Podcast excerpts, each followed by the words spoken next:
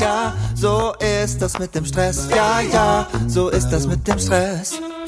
Hier kommt der Benefit der Woche. Hallo und herzlich willkommen zu diesem Benefit der Woche. Heute möchte ich dir gerne ein Buch empfehlen.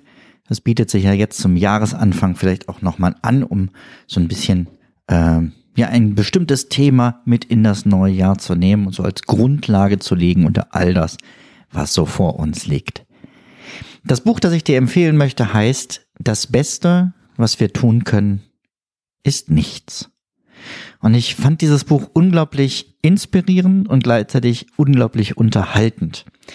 Ähm, denn es spricht davon, wie jemand aus dem normalen Alltagsleben ausgebrochen ist, auf einen kleinen alten Bauernhof gezogen ist und dort sein, sein Nichtstun frönt und wie er damit umgeht. Ähm, ja, es zeigt so ein bisschen, um was machen wir uns eigentlich in unserem Alltag alles Sorgen, ähm, für was rackern wir uns alles ab und wie können wir ein deutlich entspannteres und schöneres Leben führen. Ich, ähm,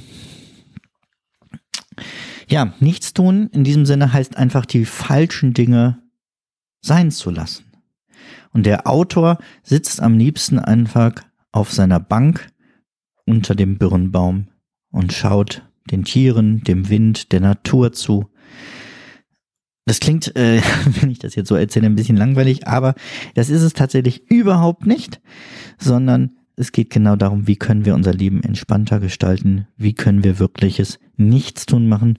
Und mich hat's immer wieder inspiriert und ähm, beschäftigt, nicht nur während ich es gelesen habe, sondern auch in den Zeiten drumherum, dass ich wirklich darüber nachgedacht habe, was tue ich hier gerade und ist das das Richtige, was ich tue.